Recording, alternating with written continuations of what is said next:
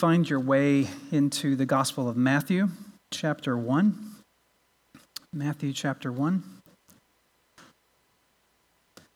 We are in our third week in Advent, as you just heard. Advent is a phrase that uh, looks forward to uh, coming, means uh, arrival. And Jesus, uh, in his first coming, has appeared in the flesh. And so we look back both in joy at what Christ has accomplished in coming in the flesh, but there's also a component to Advent where we're looking forward to his return, for he will arrive a second time. So we both rejoice that God has uh, chosen to, to bless us by Christ entering into flesh in the past, but also we look forward with much anticipation to his second coming when we will be able to look Jesus in the eye. And so today we want to think about the presence of Jesus. As Ian said earlier, uh, the phrase or the word Emmanuel is uh, the kind of the key word, and that comes from Matthew chapter 1, um, verses 22, uh, 23 and 24, actually. 22 and 23. All of this took place to fulfill what the Lord had spoken by the prophet. Behold, the virgin shall conceive and bear a son, and they shall call his name Emmanuel, which means God with us. So, this to catch you up where we are, we have uh, these are the words of an angel who have been uh, spoken to Joseph in a dream. And uh, Joseph has a crisis of his life, as it were. He's engaged to Mary.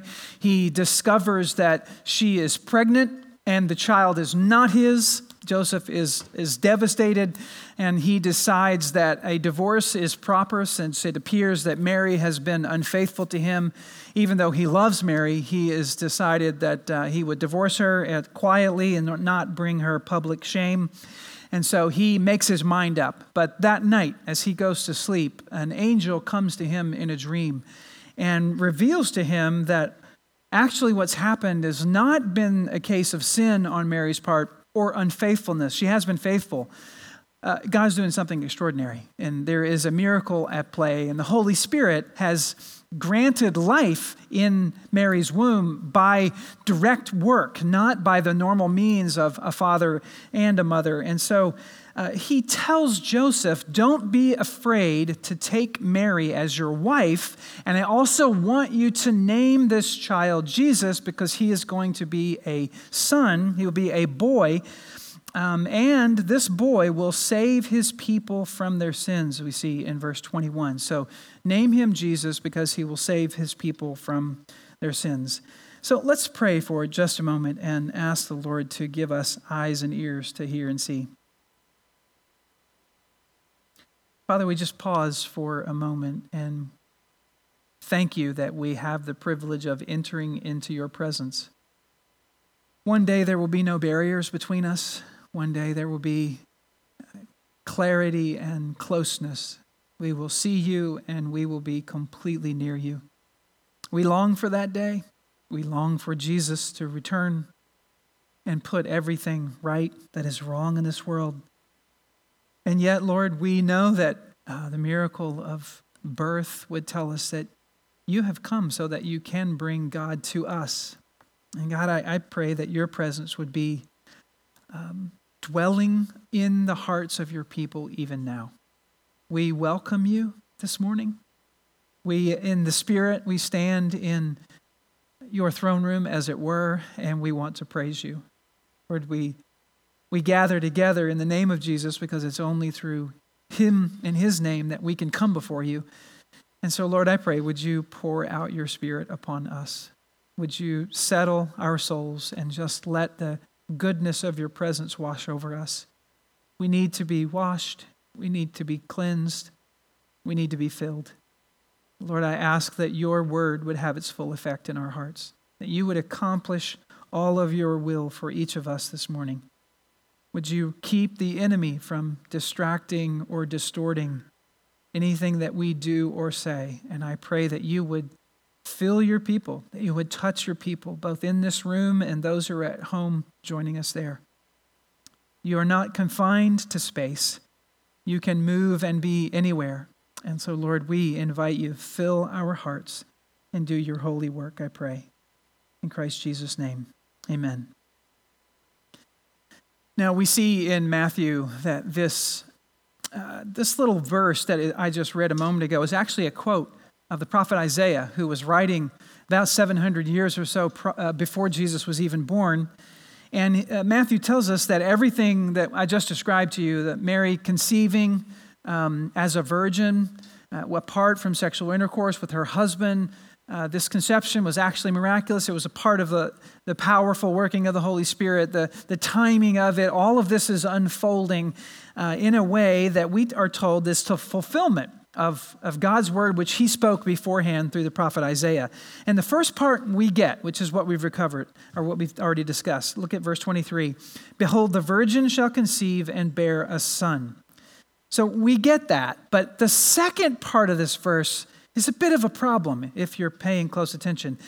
So we, we understand virgin Mary was a virgin when she conceived of Jesus. He is a son, he's a boy. But the second part, and they sh- and they shall call his name Emmanuel. That's this Old Testament reference to Isaiah chapter 7. So this long reference ago. And if you notice, if if you read uh, if you're with us last week and you read on through the end of this chapter, Joseph does exactly what the angel instructs him to do. When he wakes up from the dream, he obeys. He has, he's impressed that this is true. This is not a demon trying to trick him. This is really happening. This is God's will, and therefore he's going to obey it. And so he goes ahead with the marriage plans, despite all of the problems that that would have brought him. He goes ahead with the marriage plan. He marries Mary and then waits to have sexual intercourse until Jesus was born.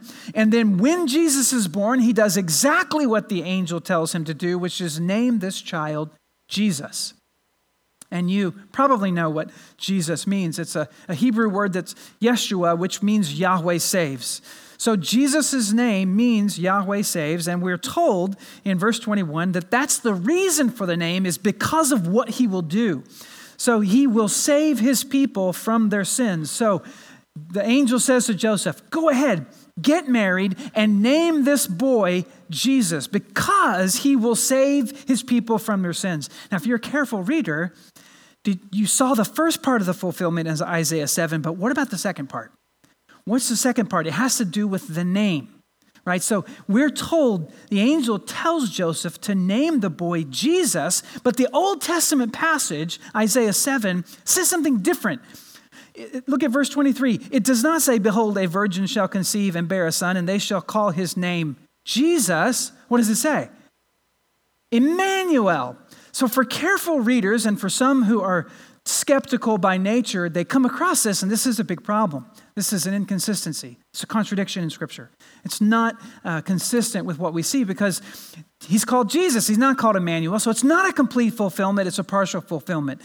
Well, when we come to texts like this, what you should ask is, how can this be true? Not, this can't be true. Because God has a way of working His word out in ways that are not immediately clear, but as we discover and as we dig in, most of the problems will be resolved. In fact, I'm convinced all of them will be resolved. There are apparent contradictions in Scripture, but if we interpret or understand them rightly, there are ways in which we will discover that God's word is true. And Emmanuel here means God with us. So Matthew tells us which means God with us. Now, why does he have to say that? right? That's what he's directing your attention to and the reader's attention to because he wants you to see and not stumble over the fact that Jesus was not named Emmanuel, and that called Emmanuel, but that he fulfilled a role. So Jesus is not necessarily, this name is not the problem, but the role that he executes, which is God with us. So that combined with Jesus, which is his name, Yahweh saves, tells us Jesus will be unique because God will be particularly working in this little boy. And he will be effecting salvation. So God, Yahweh saves, that's Jesus' very name, means God saves. God's the one who does the saving. And he's going to do it through this little boy. And what is that from which we need to be saved? Verse 21 tells us he will save his people from their what? from their sins. Mankind's greatest problem is a sin problem. What keeps us from experiencing the goodness and the presence of God is our sin. Sin separates us from God. Jesus, we are told here, will come to take care of that problem. He will come to save us from our sins. Well, if, if sin is what separates us from God, what happens when that's removed?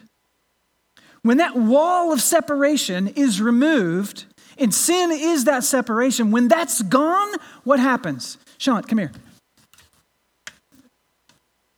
So if, if this is sin and this keeps me from hugging him, imagine there's no virus and there's not a problem, right? If what keeps us from experiencing some communion and he's had a hard week at work, he needs a hug, but I can't get to him because sin is in between us. If that is removed, what happens? I, can I hug you? Oh, look away.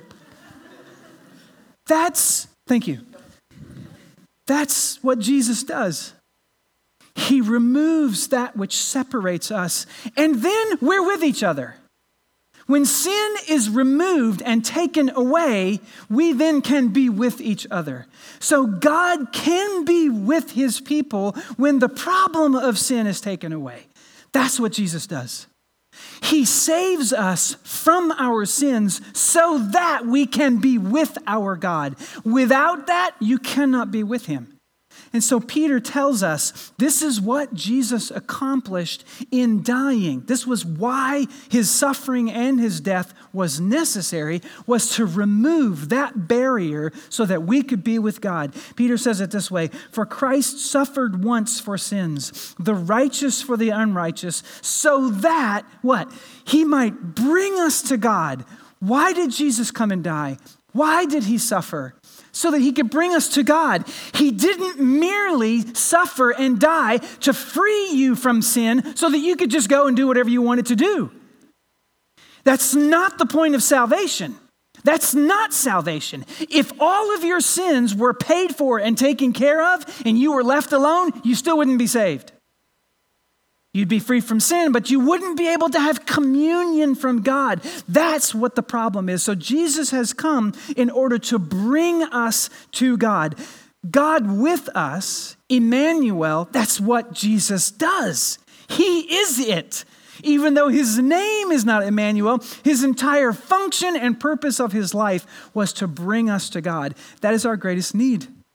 Our greatest need is to be brought back into fellowship with God because we cannot enter into his presence filled with sin and covered with the sinfulness and, and unholiness and unrighteousness and everything that God hates. So this is why Jesus came was to bring us into the presence of God.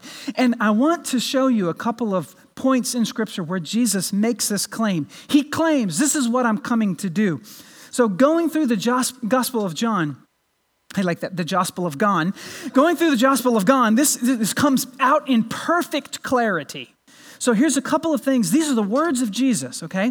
He says, You have not known God. This is in chapter 8, verse 55. You have not known God, but I have known him. So here's Jesus saying, You're alienated from God. You're, you're separated from him, but I know him. I come to bring him to you. The Father knows me, and I know the Father. Nobody knows God the Father and God the Son apart from the work of Christ. And so, verse uh, John 10 38, the Father is in me, and I am in the Father. I skipped one. The Father knows me. No, I didn't. I made it. The Father is in me, and I am in the Father. John 8, if you knew me, you would know my Father also. Imagine bumping into someone who says that. And then whoever has seen me has seen the Father? And then the, it gets worse. John 10 I and the Father are one. And the Jews who heard Jesus say that picked up rocks to kill him. Because you say something like that, that's blasphemy, unless it's true. And, and this, is, this is what every one of us has to struggle with is words like this. When Jesus comes saying, Nobody knows God except me, I know him, you don't. Apart from me, you don't know him. and I am in the Father and the Father is in me, there's no separation between us. We, we, we are in each other. We are so entangled into each other that he says, I and the Father are one. To know me is to know the Father. And, and you, when you sit with this, like, who talks like this? In fact, in John 7, the Pharisees sent officers to arrest Jesus. They had had enough of him, and they sent officers to arrest Jesus. There was a couple of them. And, and these officers go, and when they arrived at where Jesus was, he's teaching. And I don't know why, but they stopped. Maybe they were looking for an opportunity to, to capture him, and they're kind of waiting to see how this is all going to unfold. Watch the, how the crowd is, is moving. And these officers begin listening to Jesus. And they're dumbfounded. And they listen. And then suddenly they return to the Pharisees, and the Pharisees say, Where's Jesus? We sent you to arrest this guy. Where is he? And the officers' response are like, never heard anybody talk like this man before in my life. I, I totally forgot my mission because I heard the words of Jesus. And, and this is the challenge for us. Who talks like this?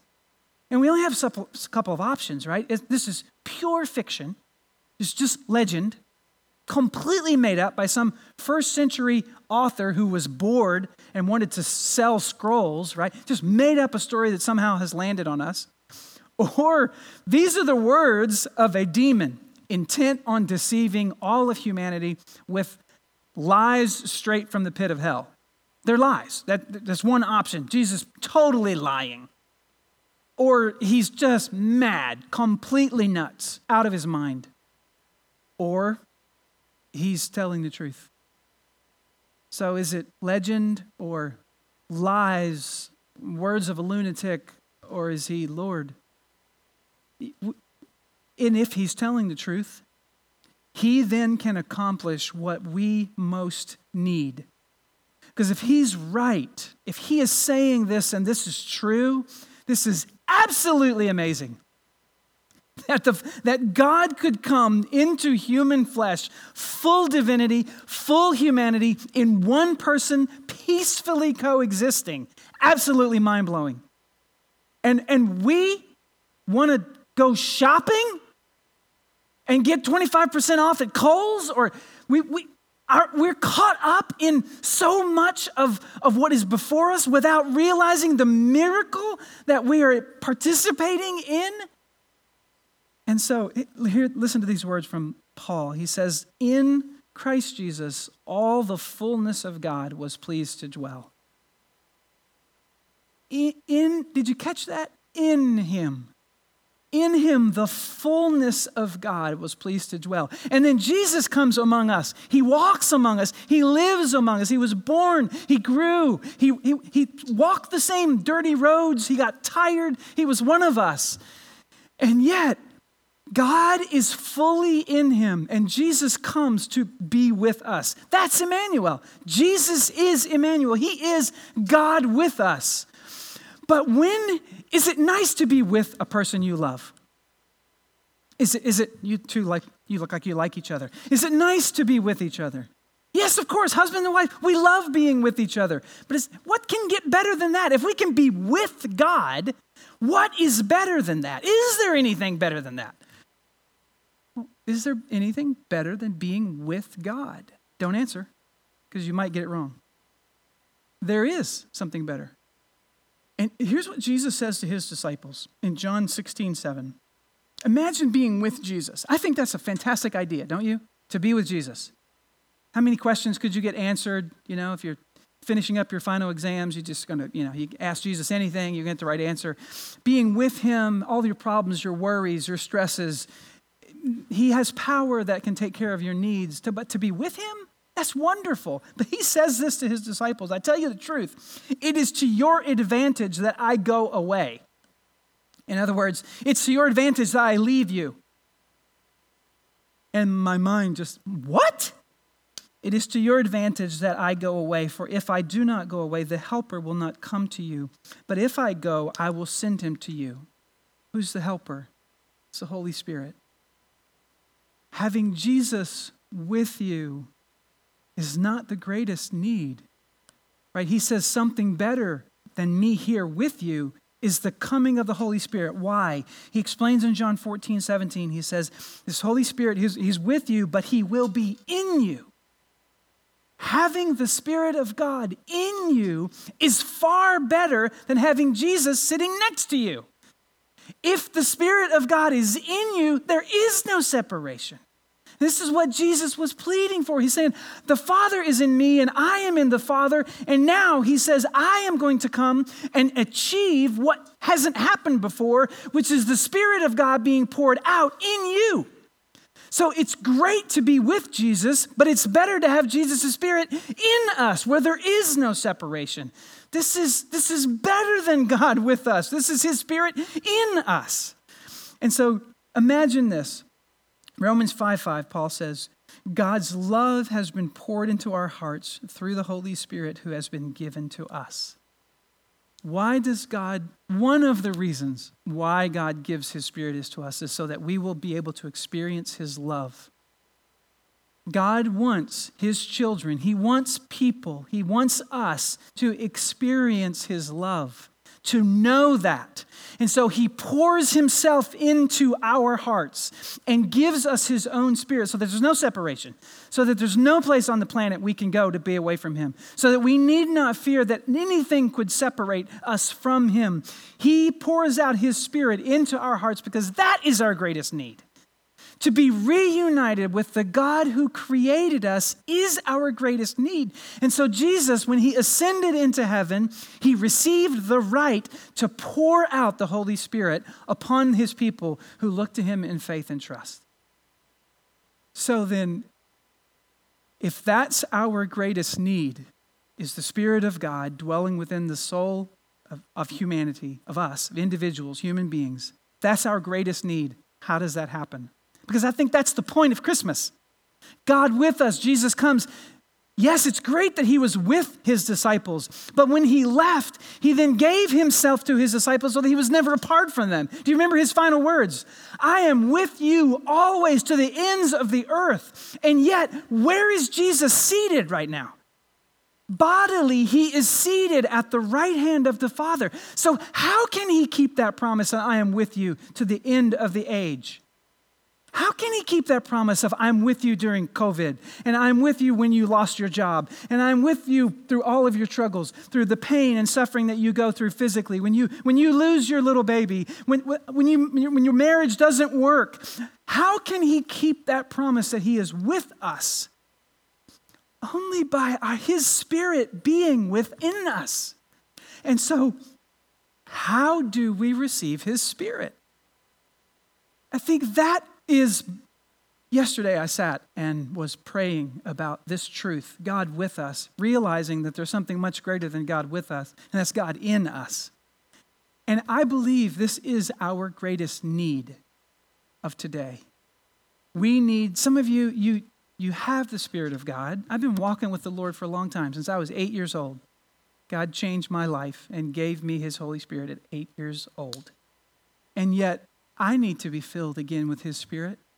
I, I need, I need to, I want to know to the core of my being. I don't want to doubt that He's with me. I don't, but there are moments when I'm weak. There are moments when I just give up and want to run away. And yet I need His Spirit. I need intimacy with Him. I crave intimacy with the God who created me. So I need His Spirit. And I think every one of you are probably going through seasons of your life when you feel alienated, you feel like God has forgotten you, you feel like you're not loved. And so you hear Romans 5 saying that God pours out his spirit so that we will experience his love. And you think, that doesn't mean anything to me. I just, I don't know what that means. And I think Jesus wants you to know and experience what that means. Not in the same measure every day, but every once in a while, do you want to get filled up? Don't you, ha- don't you have a, I mean, you could eat a protein bar six or seven times a day and, and live, or you could have supper. Right? We had, what was those things called? Those little noodles with spaghetti sauce? Tortellini. Wonderful the other night. Absolutely glorious, weren't they, my son? We were rejoicing in my wife who made this meal for us. It was great to get filled up, much better than protein bars. I don't want you to survive spiritually on just spiritual protein bars. You're just getting by. God Almighty, I believe, wants to pour some spirit into you, fill you up every once in a while. And some of you in this room, you've never had the Spirit of God in your life. You don't know what it means. You need to be filled with the Spirit of God too. We all need to be filled with the Holy Spirit. And so the question is how? How? And you ask the Bible questions, the Bible gives you answers. Acts chapter 2. We've already read this, but a couple of weeks ago when we were preaching through Acts, but here it is again. Peter explains the answer, and he says this Let all of the house of Israel therefore know. And I think we should say, Let the whole world know. Not just the house of Israel, let the whole world know. Therefore, know for certain that God has made him Lord and Christ, both Master and Messiah, this Jesus who was crucified, this little baby whose birthday we're about to celebrate.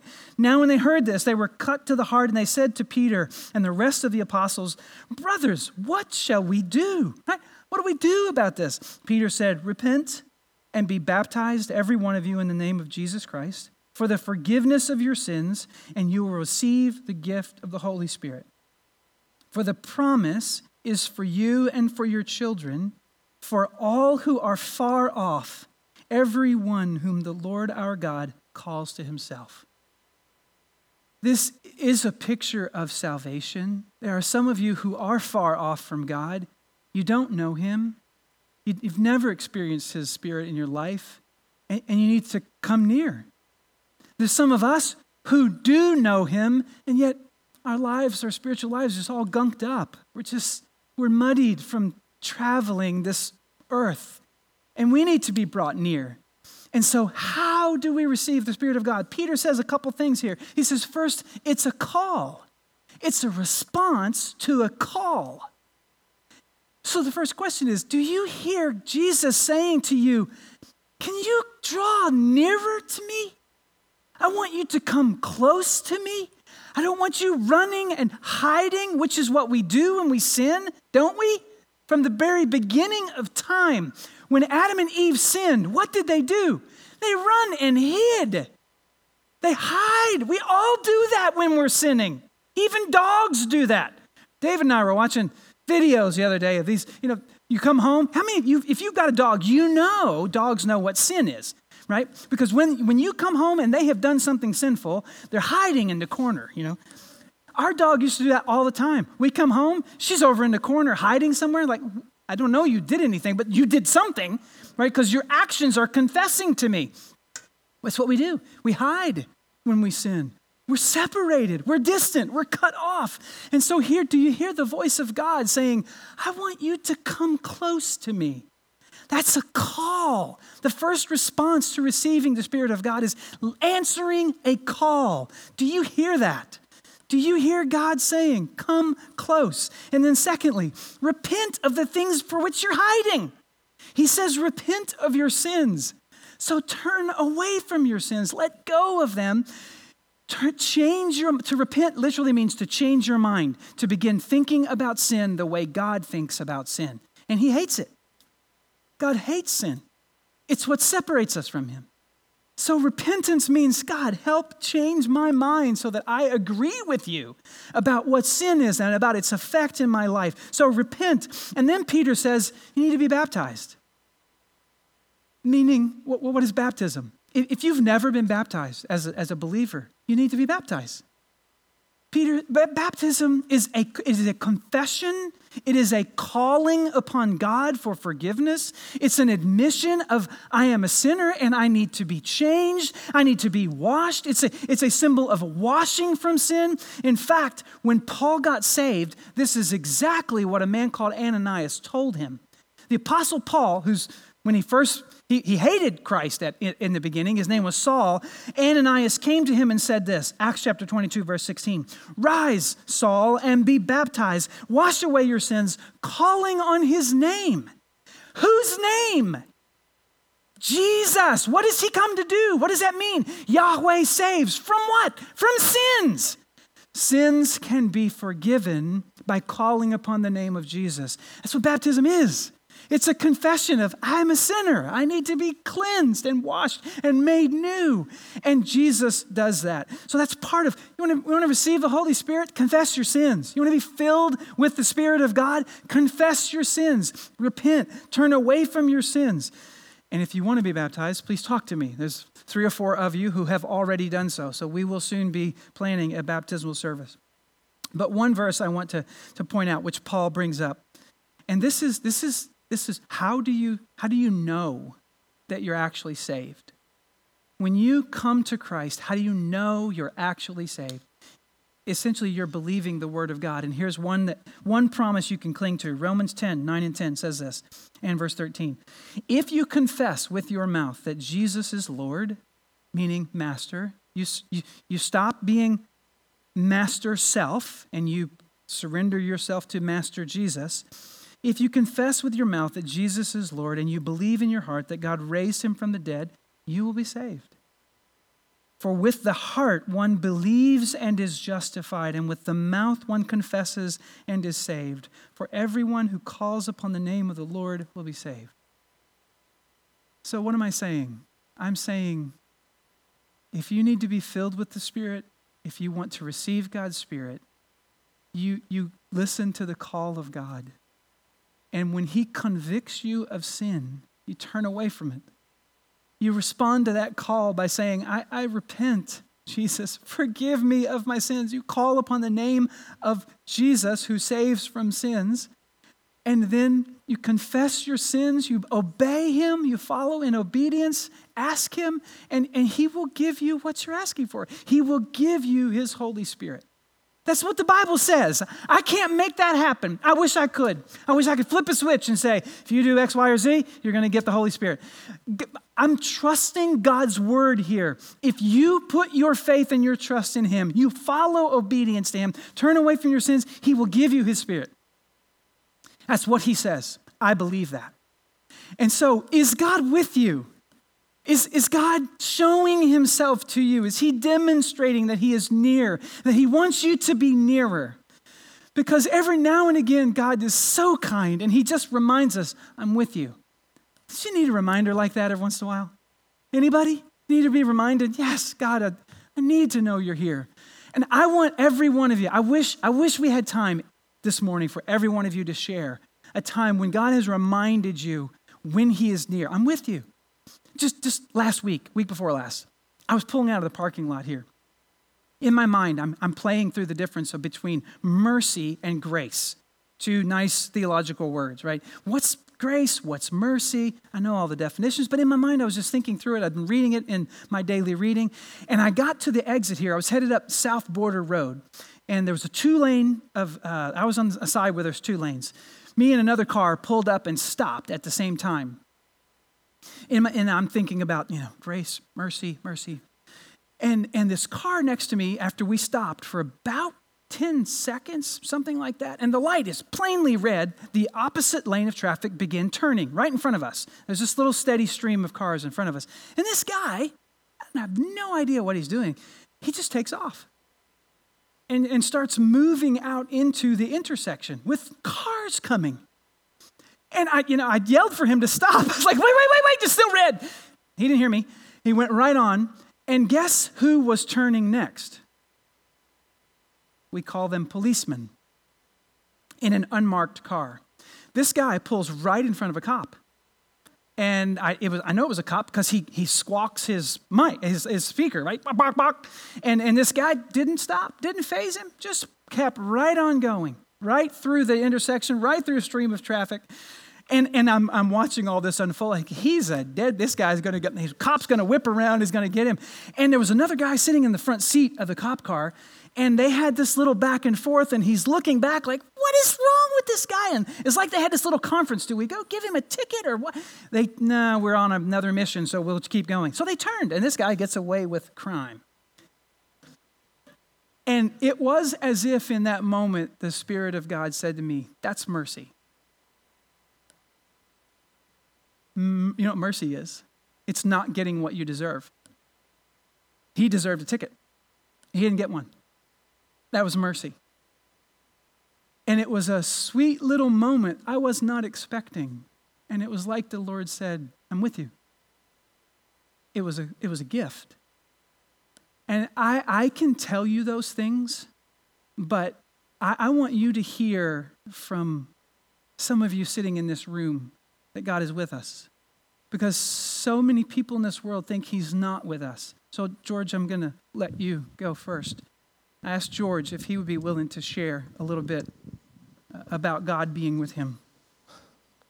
Well, I think it's safe to say that something transformative has happened to me um, because speaking in pub- public is probably the thing that I detest most in this world. um, but Todd asked me to, and um, I said I would, and here a microphone is two inches from my mouth. Um, but first, I, I just want to say I don't know how you do this every week. it's just it's just kind of amazing. So I think I speak for all of us when I say thank you for all the wonderful work that you do for us every Sunday. Uh, about six years ago, I was diagnosed with a rare, um, progressive, degenerative muscle disease that um, affects my arms and legs and the muscles in my hands and my feet, um, and eventually will render, render them useless. Um, and um, there's no cure for it, and there's no treatment for it. And shortly after the time I was diagnosed, um, I was at work. I was still working. I was by myself. Everybody had pretty much gone. And I sit there thinking about um, my future, and I was devastated thinking about what my life was going to be. And I was crushed thinking about what my future of my family was going to be. Uh, and as I sit, sat there, um, uh, and in that moment, I, I just surrendered myself to God and I surrendered my will to His. Yeah. And it was at that point that I had this profound peace come upon me. And uh, I, I, felt God's presence right then yeah. and there. And I knew that He was with me. Yeah. Oh. Um, and so I, I, no longer really was afraid. I was no longer hopeless. I never, no mm. longer felt helpless, and I no longer felt alone because I knew that He was with me. Yeah. Amen. Um, and then um, I just felt like God had reached down, the Lord had reached down and transformed my heart through my suffering. And it, it just it, it, it just completely changed me. Yeah. Um, a, a, flicker of light had, a flicker of hope had, had, had grown um, inside of me, and, and to this day, every single day it grows. Mm. Um, and through the, um, through the Word of God, which I read every day now, um, it just grows more and more. Yeah. And now I live in hope. Uh, and I look forward to the future, and I look forward to the mm. day when we, as believers, can all bask in the light of the Lord Amen. because He's with us. Amen. Thank you, George. I appreciate that. I'm going to invite.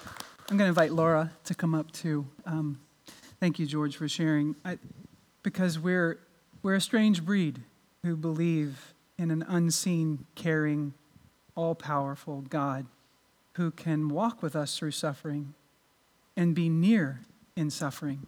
And uh, Laura also has a, a little word that I want her to share with you. Pastor like to put me on the spot.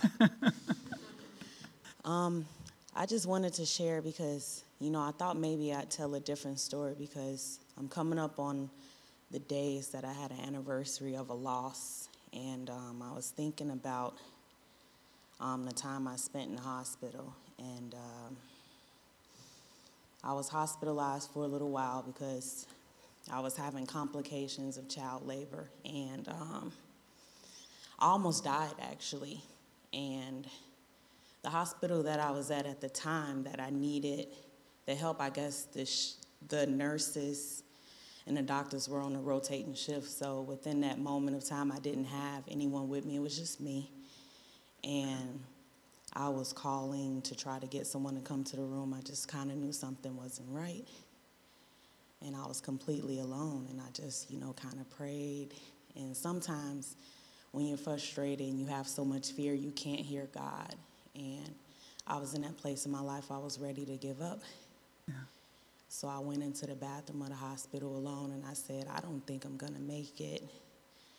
And I wasn't able to call anybody. You know, I was by myself. And a gentleman, um, I think maybe he was a custodian because I had constantly tried to call to get medical staff to come into the room because I was really ill, wasn't feeling so well. And a gentleman, he was, I felt like he was probably the only one on that floor that could have gotten me some help.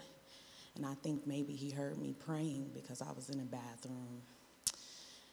And I was saying to God that if this was His will and that this is how I needed to leave, that at least I wanted to pray to confess that I was ready to be with Him. And a gentleman heard me because I think maybe he was cleaning and he walked into my room and he saw maybe the trail of blood from the bed to the bathroom. He said, I don't know where anyone is, but I'll find someone to come help you. And I had so much fear in my heart, I didn't think I would see him again. And I went into labor and I was losing so much blood. And the last thing I remember God saying is, Look at the wall. Look at the wall. So I pulled the string on the wall and then I blacked out. I don't know what happened after that. I think it was maybe moments later when I opened my eyes, I saw more medical staff. I've seen, I saw doctors, and they were all rushing trying to get me up to surgery because I had already had my child who didn't survive, and um, I had such a high fever that I was having like. Um, like seizures and everything, and they said if this gentleman had not found us, you probably would have died. And I thank God for sending him because I had already in my mind decided that I wasn't going to survive the incident. And sometimes the doctor said to me, because it was a Christian hospital, the doctor said to me, sometimes when your heart gives out, it doesn't give it your body enough power to fight for your life. And I was so heartbroken when that happened to me, so I gave up. But that gentleman who maybe was just working a late shift, he was the reason hmm. why. I was able to get help in that moment and I didn't die. So I thank God for him. And I thank God for sending a person to look out for me when I thought that he turned his back on me. He said, You can't hear me, so I will send somebody to you. Yeah. And I'm thankful for that. And I am here today yeah. because of that. And coming up on a year of the anniversary and losing everything that I had, I'm just so happy that God is still telling me to hold on, and that's why I'm still in Massachusetts. Thank yeah. you. Yeah. Amen. Thank you.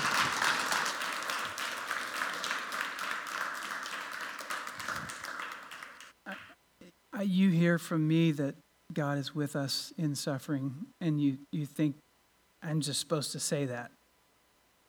But nobody's paying them except the Lord God Almighty with his sweet presence. And I, I think the Lord is inviting us to get on our knees and cry out for Him to fill us with His Spirit.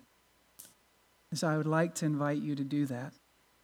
No matter if you're a Christian or not, uh, if you feel comfortable and you're physically able, I want to invite you just to turn and kneel uh, right where you are. If you can't kneel, just bow in your heart and I want to invite you to pray to the Lord right now. If God's word is true and we are his children whom he loves, then he will give us what we need. And so, those of you who know the Lord, uh, actually, it doesn't matter because what we are told by Peter is true for all of us. If we repent of our sins, we call upon the name of the Lord, He will give us His Spirit. So I want to invite you to do that. To invite you, wherever you are, even if you're at home, kneel in your living room and talk to the Lord. You're in the lobby. You can kneel wherever you are. We can just kneel. And Father, your word tells us if we confess our sins, you're faithful and just to forgive us and to cleanse us of all unrighteousness. So, Lord, I pray, would you, would you give every one of us the ability to repent of our sins, to turn away from the things that we know will never satisfy, but for some stupid reason we keep going back to them. Father, turn our hearts wholly towards you. Let us love righteousness and hate evil. Let us be willing to receive your Spirit from you. So, Father, grant repentance. Grant us hearts that cry out to want to be obedient to you and to please you more than any other person on the planet. We ask you, would you show us your kindness? We repent of our sins. You name them to, between you and the Lord, not out loud, but just, just name them. And Father, we call upon your name. Jesus, you are the name that saves. It's you who save us from our sins. There's no other name under heaven given among men whereby we can be saved except in the name of Jesus.